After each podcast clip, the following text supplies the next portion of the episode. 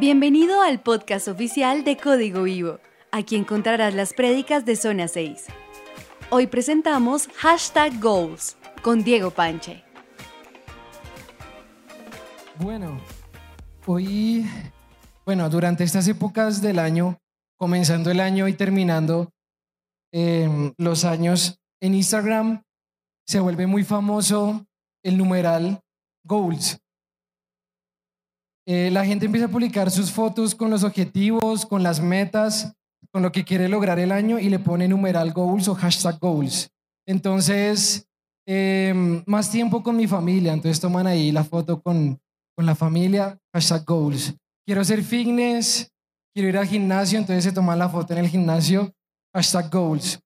Y yo no sé, pero creo que Dios, este comienzo de año estaba como haciéndome reflexionar, estaba como muy filósofo, muy existencial, eh, pensando en que hay muchas personas que iniciando un año pues ponen sus metas y sus objetivos y escriben las listas y voy a hacer esto y voy a hacer lo otro y, como que son muy juiciosos o cuando terminan un año pues como que le hacen el checklist, hoy en este año hice esto, conseguí esto, logré esto. Yo no sé si usted es de esas personas así organizadas, así enfocadas, si usted lo es, lo felicito, pero yo tengo que reconocer que yo no lo he sido. Yo no he sido de las personas que termina un año y me pongo a mirar si lo logré o no lo logré, si lo alcancé o no, si lo que me había propuesto lo conseguí. Y, y también me ponía a pensar y decía, tampoco soy una persona que se siente a hacer su lista de objetivos y de metas y de propósitos empezando un año. Y creo que Dios me hablaba mucho acerca de eso este año porque como que venían sentimientos de frustración al no sentir, a sentir como que no, no avanzo, como que no crezco, como que a la larga pasa otro año y realmente qué tanto fruto o qué tanto estoy creciendo. No sé si usted se sienta así de pronto, si como que diciembre es muy bueno, diciembre es de celebración, pero los nuevos años son como eh, como que tienen un sabor agridulce porque no conseguí, no pude. ¿Será que el otro año sí podré? Y, y es que Dios me hablaba y me decía, toda esa frustración a veces viene porque tú no has sido eh, disciplinado. A ti te falta perseverancia. La falta de disciplina, la falta de constancia, de firmeza en el carácter, ha hecho que de pronto no avances, no consigas muchas cosas. Eh, eh, extienda los propósitos de Dios, estés en un lugar o en una situación o en algo más de lo que deberías estar y no conseguir lo que quieres. Y entonces empiezo a leer la Biblia y me encuentro con Santiago, el primer capítulo de Santiago, eh, del el verso 7, que dice, eh, quien sea así, no crea, que, no crea que va a recibir nada del Señor, porque hoy piensa una cosa y mañana otra y no es constante en su conducta.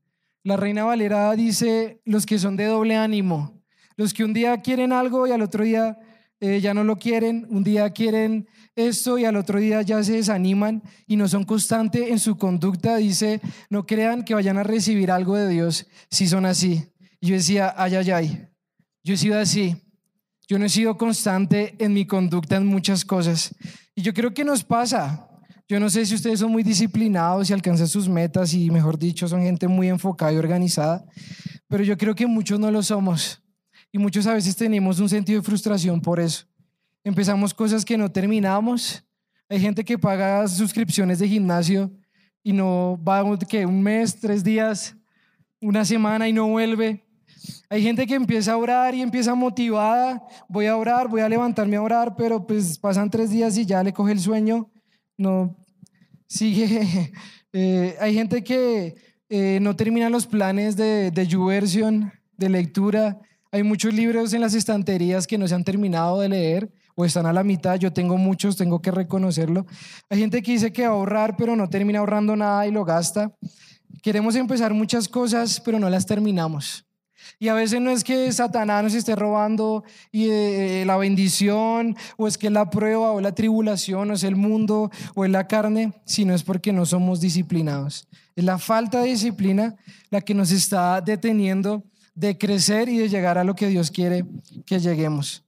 pero sigo leyendo la Biblia y me encuentro con Segunda de Pedro, si, si me ayudas. Segunda de Pedro, el capítulo 1, del 5 al 6. Eh, la anterior, esa. Ahí no sé, la anterior, más antes, más antes, que está el versículo ese, para que lo puedan leer los que alcanzan a leer. Dice, en vista de todo esto, esfuércense al máximo por responder a las promesas de Dios completando su fe con una abundancia, con, con, una abundante provisión de excelencia moral, la excelencia moral con conocimiento, el conocimiento con control propio, el control propio con perseverancia, la perseverancia con sumisión a Dios. Estaba leyendo yo lo que escribe el, el apóstol Pedro y dice, esfuércense al máximo por responder a las promesas de Dios. El Espíritu Santo empieza a hablar, lo acabó de hacer, empezó a prometer que iba a levantar familias, que va a sacar adelante nuestras vidas y el Espíritu Santo empieza a dar promesas, pero una cosa es lo que Dios dice y lo que Dios va a hacer y lo que le corresponde a Dios, y otras cosas la que nosotros debemos hacer. Porque aquí Pedro dice, ustedes tienen promesas de Dios, les dan las promesas, pero tienen que esforzarse por responder a esas promesas. No solo basta con tener una promesa, no solo basta con que alguien te ponga la mano y te profetice que vas a tener mucha plata, que vas a tener un puesto, un cargo, mejor dicho, de mucha influencia, sino que cuando viene una profecía, y eso creo, creo que es algo que tenemos que aprender, cuando viene una profecía, una palabra, una promesa de Dios, no es solo para que yo me sienta bien y diga gracias Señor porque me hablas, porque estás conmigo y me bendices. Eso trae fe, eso trae bendición, pero eso trae responsabilidad. Cuando hay una profecía, nosotros deberíamos decir amén hazlo Señor, pero también deberíamos decir, danos el carácter, danos la disciplina, la perseverancia, danos el corazón para asumir la responsabilidad que tiene la profecía, para asumir lo que una promesa eh, implica, porque las promesas traen responsabilidad, las promesas traen un peso que hay que cargar, que hay un precio que pagar. Cuando vienen promesas, hay muchas cosas que tenemos que empezar a hacer y a dar. No solo basta con escucharlas, sino tenemos que empezar a responder a las promesas de Dios. Y Dios me sigue hablando, sigo diciendo, ay, ay, ay, Dios, tengo que responder a tus promesas. He estado a veces muy en orando o ahí, sí, Señor, amén, sí, Señor, aquí estoy, pero no he hecho realmente eh, mucho por responder a las promesas no me he esforzado, no he sido disciplinado, no he estado perseverando en lo que Dios me ha prometido. Y me encuentro con Primera de Corintios 9, del 24 al 27, se los voy a leer, que dice, ustedes saben que en una carrera todos corren, pero solamente uno recibe el premio. Pues bien, corran ustedes de tal modo que reciban el premio. Los que se preparan para competir en un deporte evitan todo lo que pueda hacerles daño y esto lo hacen por alcanzar como premio una corona que enseguida se marchita. En cambio, nosotros luchamos por recibir un premio que no se marchita. Y dice el apóstol Pablo, yo por mi parte no corro a ciegas ni peleo como si estuviera dando golpes al aire, al contrario, castigo mi cuerpo y lo obligo a obedecerme, no para no quedar yo mismo descalificado después de haber enseñado a otros. Eh, esa es la, la Dios habla hoy, la NTV habla de disciplina. Yo disciplino mi cuerpo para. Y esto me gustó mucho porque en cierta manera empecé a entender la ilustración del apóstol Pablo. Pablo estaba comparando la vida cristiana con una carrera y con una lucha. Y se está refiriendo al atletismo. Está hablando de las pruebas atléticas. Eh, eh, seguramente estaba refiriéndose a los Juegos Ísmicos, que eran como muy parecidos a los Juegos Olímpicos que se celebraban cada dos años en Corinto. Y Pablo está comparando a, nosotros los cristianos, los que estamos en la fe, con los atletas griegos. Y dice, miren, los atletas griegos eh, que eran muy conocidos por su disciplina y su entrega, era gente demasiado estricta y disciplinada para eh, ganar el premio, para participar, para competir. Está diciendo, nosotros deberíamos vivir la vida cristiana de la misma manera.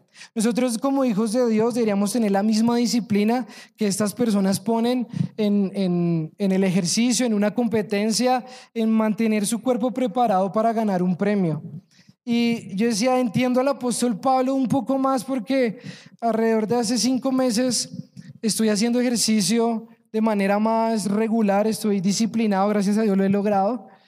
Y estoy haciendo ejercicio y he empezado, una, uno, uno empieza a hacer ejercicio y empieza a, a sentir cambio, uno empieza a sentirse diferente, uno empieza a moverse mejor, a cargar las cosas, uno sube una escalera y no llega, esta escalera de aquí, no sé si la han subido, la que lleva a la recepción, toda la gente llega al final que no puede respirar y ya después como que uno llega y la sube y uno se empieza a sentir mejor.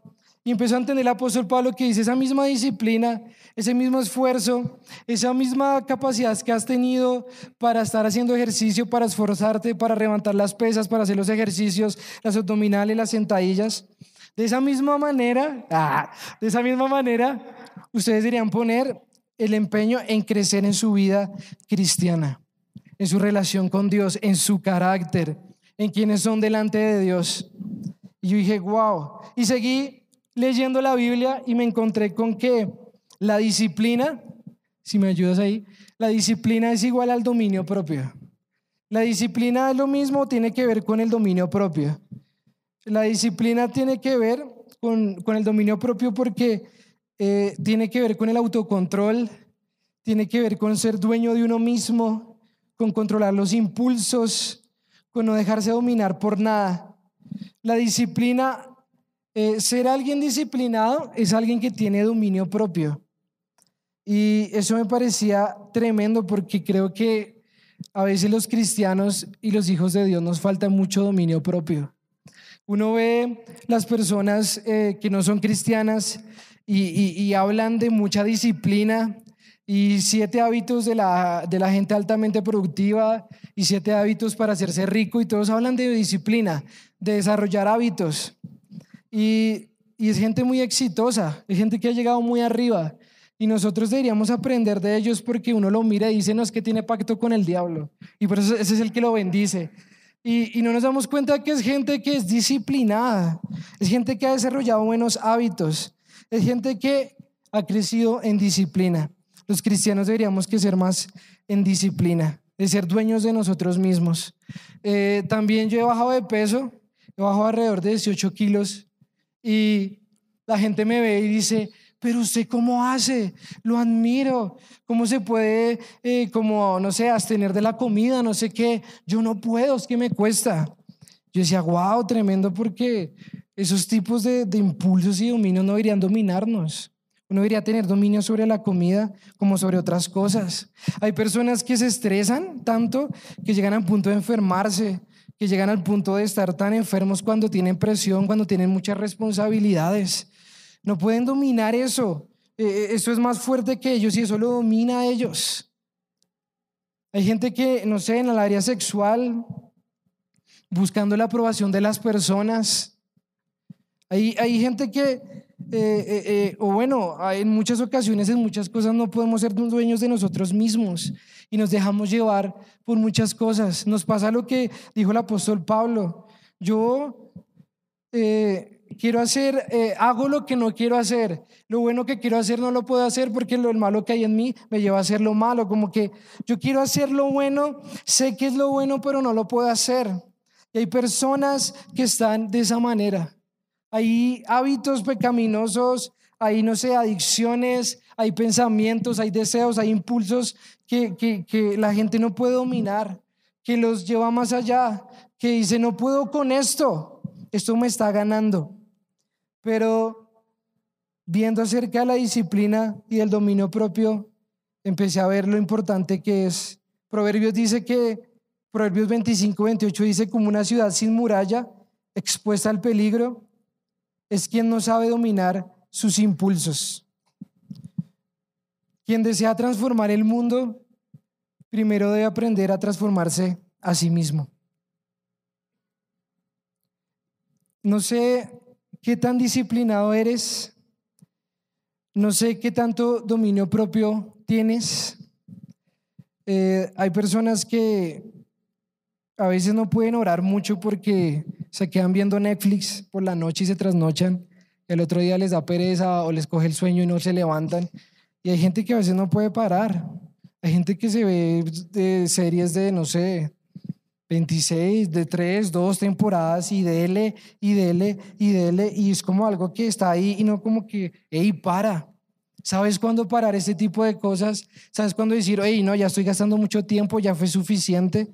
Lo mismo con las redes sociales, lo mismo con la procrastinación. Hay personas que aplazan mucho las cosas, que dejan todo para después, que, que, que al final como aplazan todo y no aprovechan y no administran bien el tiempo, terminan estresados, sacando todo a lo último, eh, un día, dos días para entregarlo todo y están estresados, y están bravos, le hablan mal a la gente, no oran, no hay tiempo, ¿sí? Eh, ¿qué, tanto, ¿Qué tan disciplinados, qué tanto dominio propio tenemos? ¿Qué tanto tenemos constancia en la oración?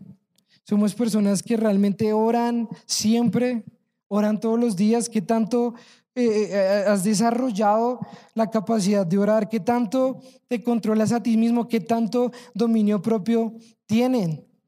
El dominio propio es la capacidad de elegir lo que debes hacer por encima de lo que deseas hacer. Es hacer algo en el momento que no quieres hacer, esperando un resultado que no vas a ver inmediatamente. El dominio propio es la capacidad de poner lo que debo hacer, lo que es correcto, por encima de mis deseos, por encima de lo que yo quiero, por encima de lo que yo deseo. Desearía, no sé, irme a dormir, desearía comerme este helado, desearía no hacer, desearía no levantarme, pero debo, pero Dios me llama, pero Dios me exige. Y cuando tienes la capacidad de elegir más por lo que debes, lo que es correcto y lo que es necesario, por lo que quieres o por cómo te sientes o tus deseos, eres una persona con dominio propio. Y pues quiero como mirar a Jesús y compararnos con Jesús sobre el tema, porque pues Jesús es el mejor, la mejor referencia y si queremos saber cómo estamos en algo, pues miremos a Jesús. Muchas personas eh, dicen como, haz ah, que era Jesús. O sea, Jesús tenía otro nivel, Jesús estaba más arriba y Jesús lo aguantaba todo y Jesús lo hacía todo bien. ¿sí? Jesús siempre tuvo la motivación correcta, la intención correcta, Jesús siempre tuvo eh, las palabras correctas, Jesús siempre hizo todo perfecto. Pero se nos olvida que Jesús fue 100% humano también. Y que en Hebreos dice que tenemos un sacerdote que se puede compadecer, se puede identificar, nos puede entender, porque él vivió lo mismo que nosotros, porque luchó con lo mismo. Entonces yo dije, si queremos saber, si queremos ver cómo estamos en dominio propio, miremos a Jesús. ¿Qué hizo Jesús o cómo respondió Jesús? Jesús hizo todo en el momento correcto, de la manera correcta y por la razón correcta. Por ejemplo, Jesús estuvo, estuvo y permaneció fiel siempre ante lo que es justo y lo que es verdadero. Eso es tener dominio propio que nos podemos mantener siempre eh, en cualquier circunstancia, bajo cualquier presión y aún con las consecuencias que traiga, nos mantenemos fiel a lo correcto. Que nos pararon y no tenemos el SOAT. Ah. Y no, señor, me le va a llevar el carro. Sí, grúa, patios, eh, curso, la, mucha plata. Y que uno no, pues uno dice, no, pero no se lo lleve. Señora gente, colabóreme. Tengo cien mil razones para que usted no se me lleve el carro. Sí, pero mantenerse fiel y decir, no, pues tengo que pagar lo que la ley exige porque a la larga, pues no sé, me descuidé, se me olvidó, eh, eh, eh, fue error mío. Mantenerme siempre en cualquier situación frente a lo correcto y lo justo muestra que soy una persona con dominio propio. También esa me gusta mucho y es que Jesús sometió siempre su vida a la voluntad del Padre. Jesús dijo, yo no hago nada por mi propia cuenta, sino todo lo que del Padre eh, oigo, todo lo que el Padre veo, es lo que les doy es lo que hago. Una persona con dominio propio es alguien que somete su voluntad siempre a Dios. Yo no sé cómo tomamos decisiones, no sé eh, eh, cuál es nuestra eh, nuestro mm, filtro para tomar decisiones. Eh, me siento bien, mis impulsos es lo que quiero, es lo que deseo, me lo merezco. o siempre sometemos todo a Dios. Una persona con dominio propio es alguien que siempre somete todo eh, a Dios. Siempre lleva las decisiones, siempre lleva sus pensamientos, siempre lleva sus ideas, siempre lleva sus planes, sus anhelos a la voluntad de Dios. Va y le dice a Dios como dijo Jesús, Señor, yo estoy angustiado. Jesús estaba angustiado hasta la muerte. Eh, por él, él no iba a la cruz, pero él no se quedó con esa angustia y con esos sentimientos, sino lo que él hizo es, si es posible, yo no quiero hacer esto, pero que no se haga mi voluntad, sino se haga la tuya. Y eso es lo que una persona con dominio propio debe hacer.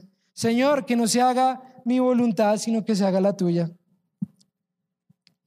Eh, otra cosa es que Jesús, o Jesús no dependió de lo que otros hacían o decían eh, para tomar una actitud, o sus reacciones no dependieron de lo que otras personas hacían.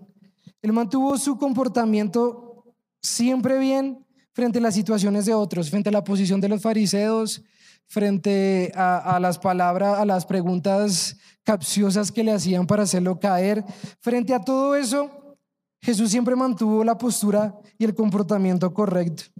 Yo no sé qué tanto nuestras emociones dependen de otros, como qué tanto lo que hacen otros y lo que dicen otros nos saca de casillas, nos pone mal, nos pone tristes. Hay gente que se pone muy mal, no sé, por la actitud de otros, como me habló mi jefe, como me habló mi papá, como me habló mi líder, como me habló mi pastor, cómo reaccionó mi amigo, lo que me dijo.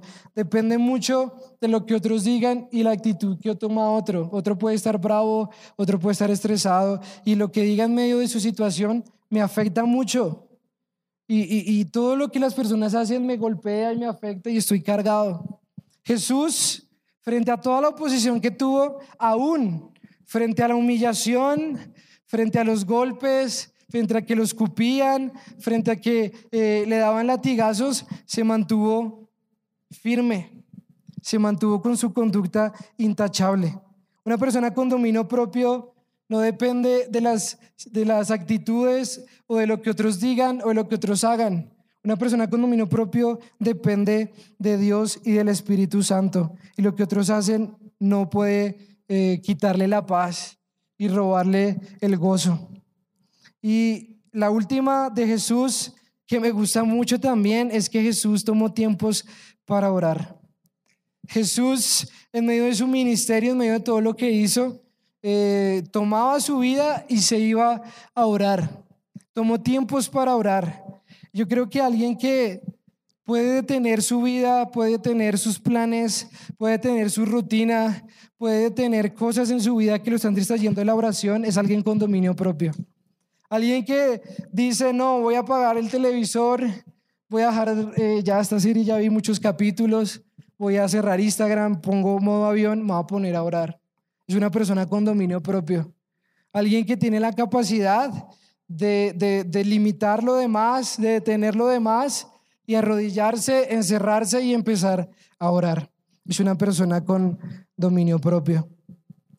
Y bueno, yo estoy diciendo todo esto eh, porque creo que necesitamos disciplina, creo que necesitamos crecer en ella, pero no quiero sonar como a, una, a un coaching, a una esas conferencias de coaching, ¿no? Y de mente positiva, y tú tienes el poder y tú puedes y hazlo, la fuerza está en ti, mira en tu interior. Eh, no quiero eh, sonar así, por eso cuando hablo de dominio propio, cuando hablo de una vida disciplinada, cuando hablo de someter nuestras pasiones, nuestros deseos, pensamientos, ideas a Jesús, tengo que hablar del Espíritu Santo. Porque Muchas veces nuestra falta de disciplina, nuestra falta de enfoque, nuestra eh, falta de, dominio propio se da porque la persona del Espíritu Santo no está controlándonos, no está viva en nuestro interior. Porque Pablo dice en Gálatas 5, habla de los frutos de la carne y de los frutos del Espíritu. Y él dice, vea, la gente que se dedica a alimentar su carne, se dedica a cosas que son más carnales, los resultados son clarísimos. Envidias, contiendas, decepciones, eh, inmoralidad, hechicería, eh, celos, arrebatos de furia, ambición, egoísmo, ¿sí? angustia, desesperación. Toda la gente que, se, que, tiene su enfoque y se dedica a muchas cosas, a su carne, va a cosechar esto.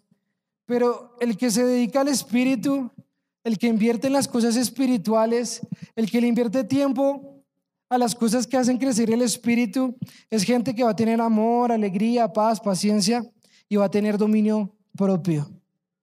El dominio propio es algo que el Espíritu Santo da. El dominio propio es algo que el Espíritu Santo genera en nosotros. Se trata no de ser muy disciplinados o muy esquemáticos o muy organizados, sino se trata de ser espirituales. Se trata de vivir una vida en el Espíritu.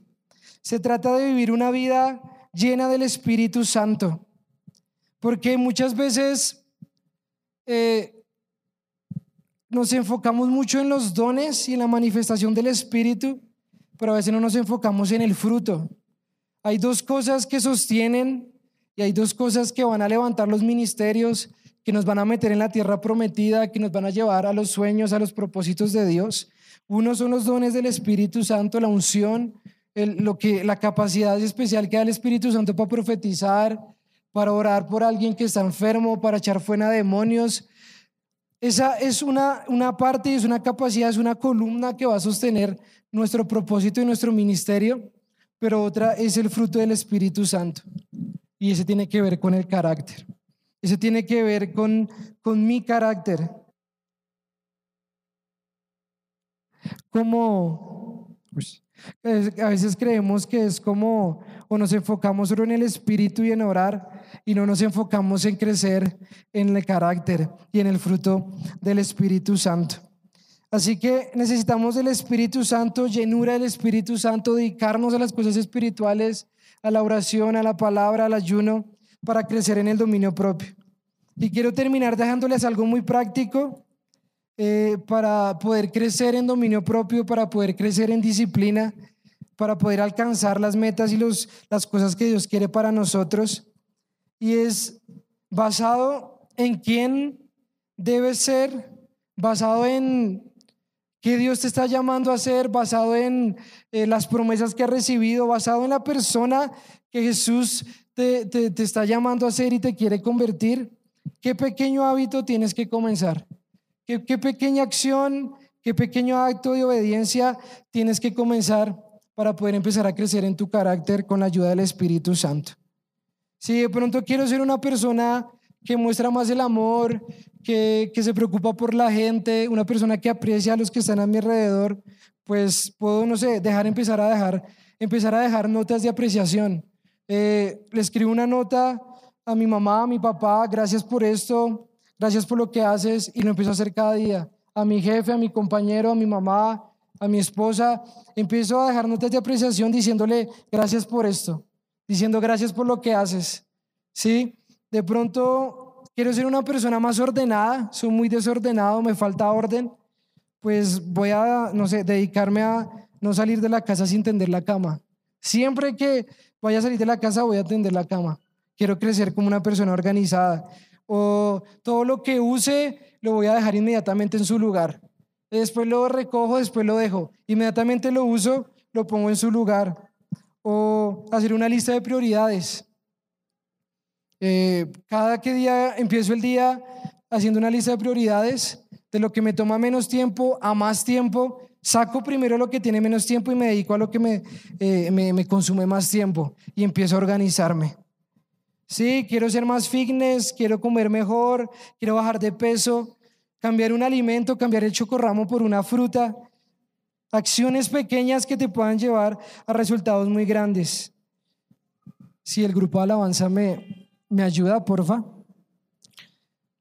También quiero crecer en oración, quiero crecer como cristiano, como hombre, como mujer de Dios.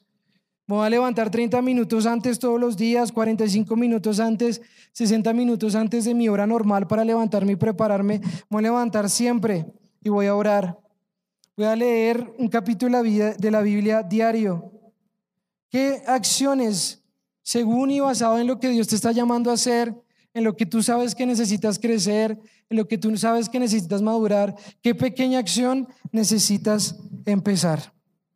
Y cuando definas eso, cuando tengas claro qué vas a hacer, qué acción y qué hábito vas a empezar, hazlo por lo menos durante 21 días. Y aquí la clave es la constancia y la repetición. Las personas que dan fruto hacen constantemente lo que otros hacen ocasionalmente. Las personas exitosas hacen constantemente lo que otros hacen ocasionalmente. Toma el, el propósito de crecer, de formar el carácter, de crecer como persona, de crecer como cristiano, como hijo, como trabajador. Y cuando tomes esas acciones, hazla al menos por 21 días y no pares de hacerlas. Pongámonos de pie y oremos. Esperamos que hayas disfrutado esta enseñanza. Suscríbete a nuestro podcast en tu plataforma preferida y síguenos en nuestras redes sociales, arroba código vivo cc. Para más información sobre nuestro ministerio, visita www.códigovivo.org.